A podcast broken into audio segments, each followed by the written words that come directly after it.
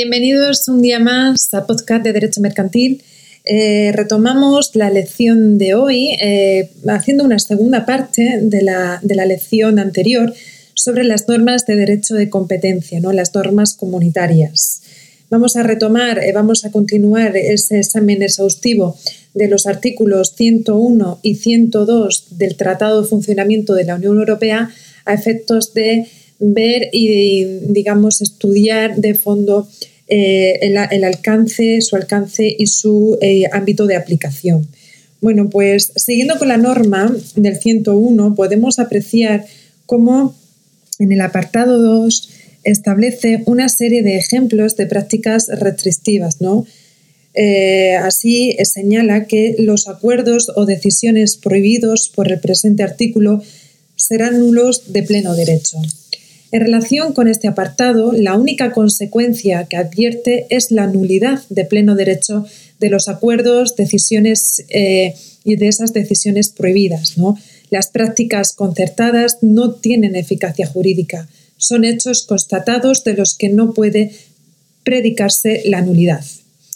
La nulidad de pleno derecho solamente la pueden declarar los tribunales nacionales cuando aplican el derecho comunitario de competencia. Además, se derivan otras consecuencias de la prohibición que no se recogen en el tratado, sino que se recogen en el Reglamento 1 2003. En concreto, las multas que, pueden ser sancionadoras están reprimiendo o constando la prohibición que puede llegar al 10% del volumen diario de la empresa. ¿no? Esas multas coercitivas pueden llegar al 5% en tanto que la conducta eh, se siga persiguiendo. Eh, dicho esto, si analizamos ahora el apartado 3, dice, no obstante, las disposiciones del apartado 1 podrán ser declaradas inaplicables a cualquier acuerdo o categoría de acuerdos entre empresas, cualquier decisión o categoría de decisiones de asociaciones de empresas, cualquier práctica concertada o categoría de prácticas concertadas que contribuyan a mejorar la producción o la distribución de los productos o a fomentar el progreso técnico o económico y reserven al mismo tiempo a los usuarios una participación equitativa en el beneficio resultante.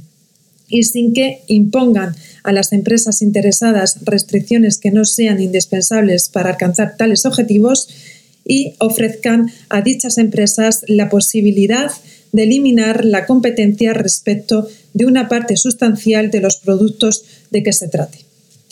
Bueno, pues eh, a pesar de que es un poco amplio este apartado tercero del artículo 101, eh, lo más importante de aquí es que destacar que tanto el apartado 3 como el apartado 1 tienen que ser entendidos como un bloque.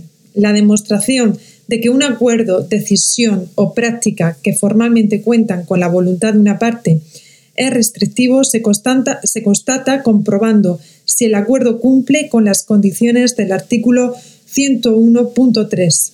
Si no las cumple, están incurriendo en la prohibición y por tanto sería sancionable. El problema, el problema en esta situación reside en que es una responsabilidad de los empresarios la, comisión no les va a avisar de que esas conductas están prohibidas. La comisión, si observa una conducta prohibida, iniciará el, procedimiento sancionador, pero tendrán que ser eh, los empresarios los que avisen, ¿no? los que denuncien tales hechos. Eh, el 101 se aplica en bloque, como he dicho anteriormente. Esta valoración es eh, responsabilidad de los empresarios. Tiene que tener claro los riesgos de sus actuaciones. Aquí entran en juego los reglamentos de excepción en bloque. En esos reglamentos, impulsados y trabajados por la Comisión, lo que se ha hecho es regular de forma previa, establecer a priori qué tipo de cláusulas, acuerdos y decisiones cumplen las condiciones del apartado tercero del 101 en determinados sectores. Se trata de aprovechar la experiencia de la Comisión Europea en el análisis de los mercados esos reglamentos de exención son, digamos, unas guías, unas guías fundamentales para los empresarios. La estructura de los reglamentos de exención es la misma, viene a ser, viene a ser principalmente la misma. En este sentido común, entender que cuanto mayor es la posición en el mercado de un operador, pues evidentemente más peligrosas son las limitaciones que pueda poner en sus acuerdos con otros empresarios. Luego, la Comisión no puede acordar que los acuerdos, decisiones o prácticas llevadas a cabo por operadores con gran poder de mercado cumplen las condiciones del 101.3. Todos los reglamentos de exención establecen una primera condición para ser aplicado, que es el llamado umbral de mercado. Esa exención de qué tipo de cláusulas cumplen el 101.3 solo se puede aplicar cuando las partes del acuerdo, de la decisión o de la práctica no, no superen cierto umbral de mercado. Si lo superan, el reglamento de exención no se aplicará y las partes tendrán que acudir a un examen individual de los efectos de sus acuerdos.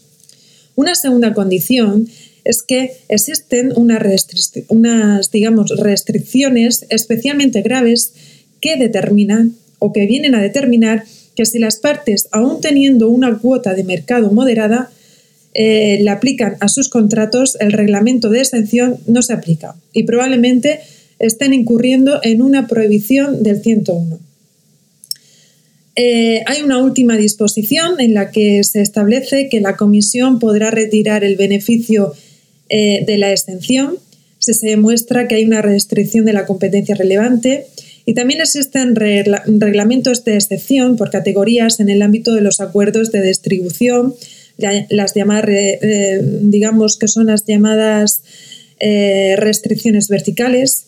Existe un reglamento modificado varias veces de aplicación del 101.3 que se refiere a acuerdos de distribución, de franquicia, que son contratos que quedarán beneficiados por la aplicación de ese reglamento de exención. Bueno, pues dicho eso, eh, dicho eso, vamos a entrar ya de lleno a estudiar y analizar el siguiente artículo, ¿no? que es el artículo 102 del Tratado de Funcionamiento de la Unión Europea. En este artículo, en este artículo 102 existe, existe mm, una prohibición del abuso de posición dominante en el mercado.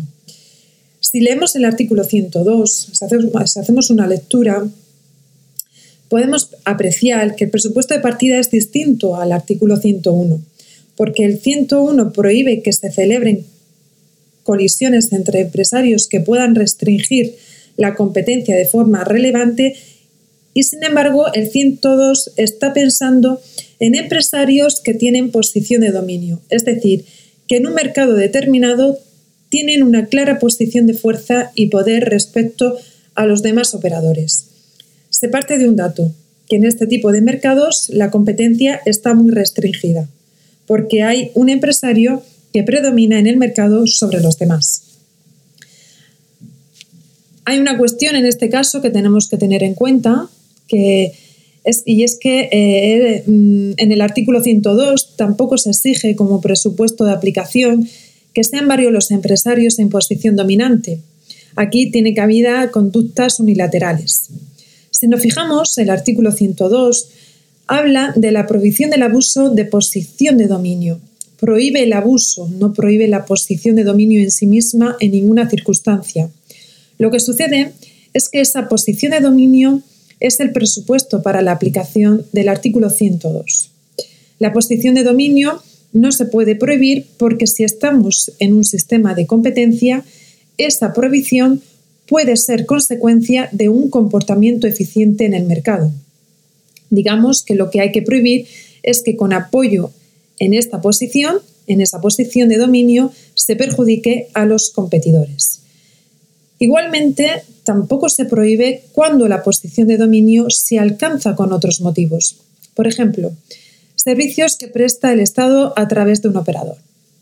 Por decisiones políticas, esos sectores se privatizan, desaparece el monopolio del Estado y se introduce competencia, posibilitando que esos mercados sean operados por el derecho privado. Esto ha ocurrido, por ejemplo, con la telefonía, con, con, la empresa aquí en España, con la empresa telefónica. Cuando se privatiza Telefónica, tenía posición de dominio como consecuencia de su antigua empresa estatal de telefonía. Eh, ni siquiera en estos casos se puede prohibir la posición de dominio. Otra nota es que cuando se confronta con el artículo 101, eh, hemos estado viendo que el 101 no establece una provisión absoluta, que las restricciones eh, mm, producidas dependen de un análisis económico, de si esos acuerdos o decisiones o prácticas se pueden dar efectos, mm, digamos, unos efectos procompetitivos. Sin embargo, no, en vano, la provisión del 102, en cambio, es absoluta. La discusión se traslada a otra cuestión que tiene un matiz muy importante y es cuando estamos ante un abuso, es decir, cuando la actuación de un empresario en situación de dominio es o no abusiva. Responder a esto es complicado. Eh, digamos, a lo largo del ordenamiento jurídico, mm, ha existido una evolución muy clara, paralela al 101. Hace unos años la aplicación del 102 era muy rígida, de manera que donde el Tribunal de Justicia o la Comisión veían un descuento practicado por un empresario dominante, decían que era abusivo porque fidelizada, digamos, venía a fidelizar la clientela. No se planteaban si habían causas legítimas o si en el fondo beneficiaban a otros competidores. Esto se removió hace unos años, en el año 2005, porque la Dirección General de Competencias, mm, en, esta, Dirección General, se produjo una serie de modificaciones. Y la Comisión ya en el 2005 y luego en el 2009 vino a promulgar, a promulgar dos comunicaciones indicando los cambios de criterio en la aplicación de la prohibición del 102 y advirtiendo que a partir de ese momento, cuando se denunciase al abuso, se iban a fijar en los efectos económicos de su comportamiento, advirtiendo que de eso se iba a derivar que determinadas conductas quedasen exentas de la prohibición. Así pues, la prohibición se establece sobre el abuso de una posición de dominio. Lo primero que hay que ver es en qué consiste la posición de dominio, si, si hay o no posición de dominio eh, y, por tanto, si, si hay o no posibilidad de aplicar el 102. La posición de dominio se ha definido por el Tribunal de Justicia en distintas ocasiones. La sentencia de referencia es la del 13 de febrero de 1979, donde el tribunal establece que en una situación de posición de dominio subyace que la empresa que la ostenta puede actuar sin tener en cuenta las reacciones que su comportamiento suscite en el mercado. En este caso, no hace falta ser monopolista para estar en situación de dominio. Hay una cuestión clara. Para determinar si un empresario tiene posición de dominio, hay que tomar una referencia eh, que es la posición de dominio en el mercado relevante. De manera que recurrentemente, recurrentemente eh, en todas las sentencias de manera de abuso dominante, lo primero que, que nos encontramos es la determinación del mercado relevante. ¿Qué mercado hay que tener en cuenta a estos efectos? ¿no? Una vez determinado ese mercado, hay que fijarse en la posición del empresario en el mismo y si tiene o no posición de dominio. Así pues, para determinar el mercado relevante, eh, tiene que hacerse caso por caso. La comisión, de hecho, tiene una comunicación sobre esto, de fecha de 9 de diciembre de 1997, y en ella establece las bases para determinar cuál es un mercado relevante. En primer criterio a tener en cuenta, según la Comisión, es el criterio geográfico, es decir, dónde se extiende el mercado. Hay que atender al ámbito en el que actúa la empresa o las empresas en, en presunta posición de dominio. El segundo criterio es el criterio temporal, que viene a establecer durante cuánto tiempo estamos considerando la existencia de ese mercado. Y por último, el tercer criterio es el criterio objetivo. En concreto, en este criterio nos vamos a fijar a qué bienes y servicios están incluidos en el mercado relevante. Este criterio es el más complicado de aplicar. Nos indica qué bienes y servicios hay que tener en cuenta para delimitar el mercado relevante. El ámbito objetivo del mercado relevante estará conformado por aquellos bienes o servicios que se consideran sustituibles respecto del bien o servicio que ofrece, que, ofrece la relevante, ¿no? la empresa eh, eh, que se ofrece en ese mercado relevante.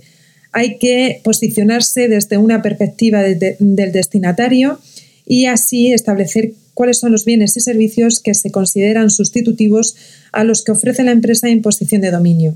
Nos fijamos en muchos parámetros, ¿no? como el precio, la utilidad del producto, su calidad, etc. Es importante determinar, determinar cuál es el mercado relevante con estos criterios porque si el mercado resulta ser muy extenso, la posición del empresario se le diluye, ¿no? Si el mercado se afina y se hace más pequeño, la posición de ese sujeto en ese mercado es mayor y puede ser más probable que se afirme su posición de dominio. En el mercado relevante eh, también hemos de tener en cuenta los potenciales competidores, si es posible que en ese mercado se personen otros, otros oferentes. La comisión entiende que para decir que existe posición de dominio, esa posición tiene que tener una cierta estabilidad. Igualmente, la Comisión ha tenido que determinar en numerosas ocasiones el mercado relevante en función a la sustituibilidad ¿no? de la demanda. En la sentencia de fecha 21 de febrero de 1972, el operador cuya posición de dominio se, eh, se quería establecer operaba únicamente con plátanos.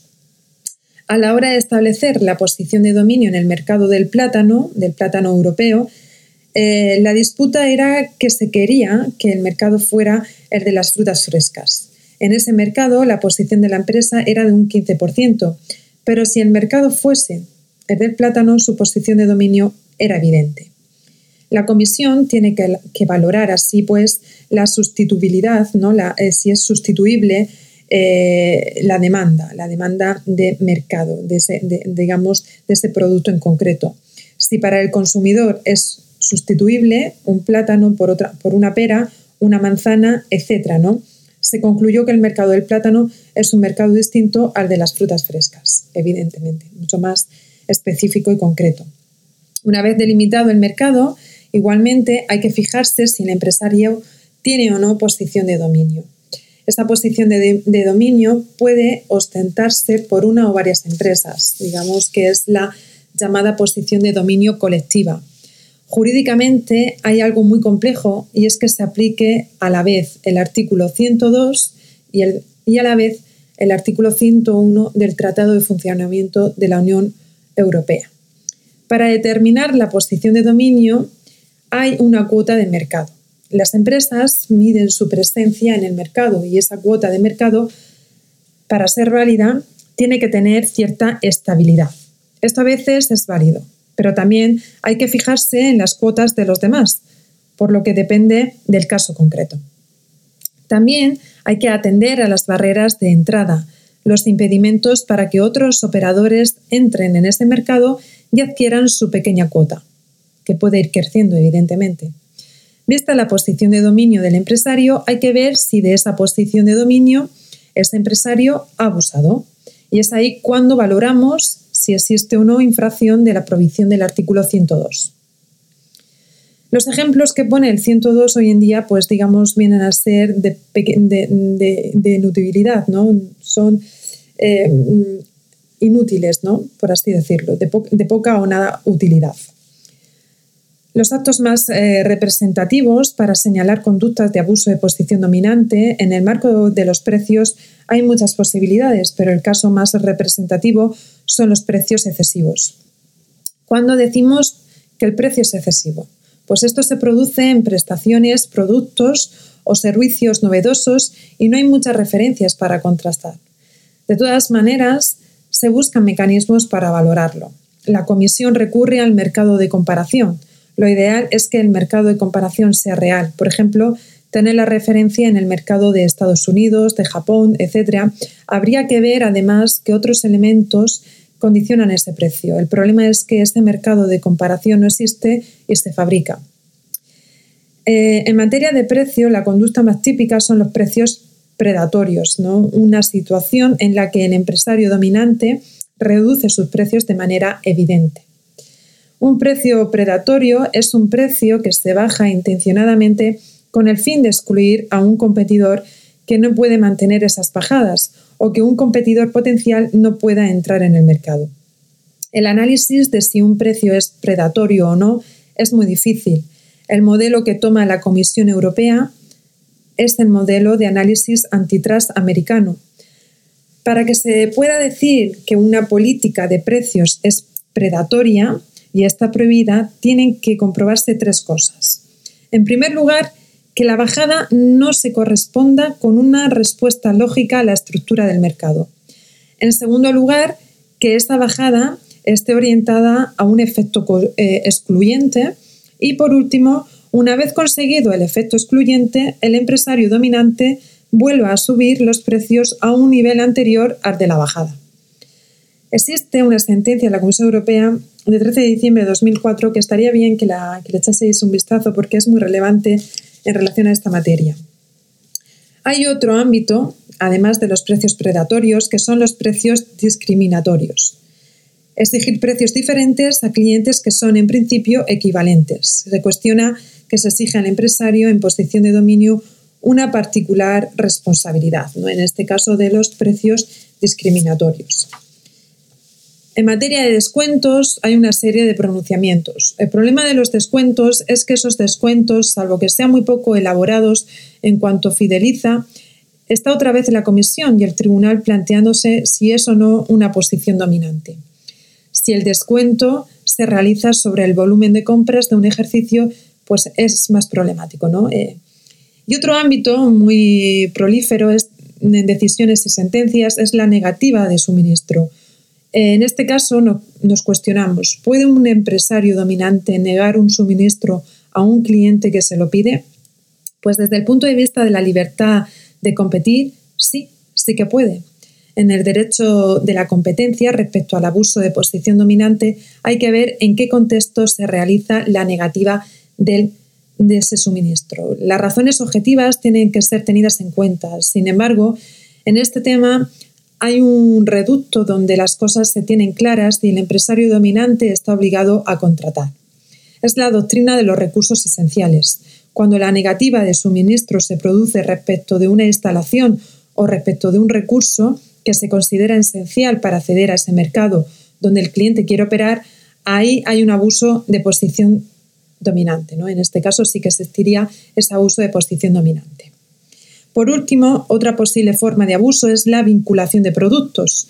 Hay una sentencia especialmente relevante, que es del año de 1994, donde eh, un fabricante de pistolas de material de construcción que tiene posición de dominio en el mercado, pero cuando vende sus pistolas obliga a sus clientes a adquirir la cartuchera y las grapas. El problema viene porque vincula la venta de las pistolas a la venta de cartucheras y grapas. Y en este caso, pues también considera la Comisión eh, o el Tribunal Europeo que, hay una cierta vinculación de productos y, por tanto, un abuso de esa posición dominante. Bueno, pues dicho esto, doy por concluida esta segunda parte de, la lección principal.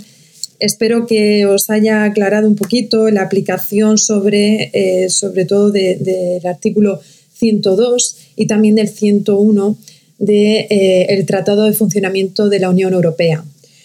En la siguiente lección veremos, eh, sería ya una tercera parte y ya una, tercera parte eh, donde se concluirá esta, esta, gran temática sobre las normas europeas del derecho de, eh, de, competencia, esas normas comunitarias. Bueno, pues dicho esto, espero que estéis animados, que tengáis muchas fuerzas y bueno, que iniciéis el curso pues con muchísima motivación, porque es muy importante. La materia de derecho son materias duras, complejas, que requieren de mucha concentración y bueno, seguro que, lo, que lo vais a conseguir, que, bueno, pues con estos postcards y también con vuestros manuales y apuntes eh, va a ir todo muy bien. Seguro que sí. Bueno, un fuerte abrazo y nos escuchamos pronto.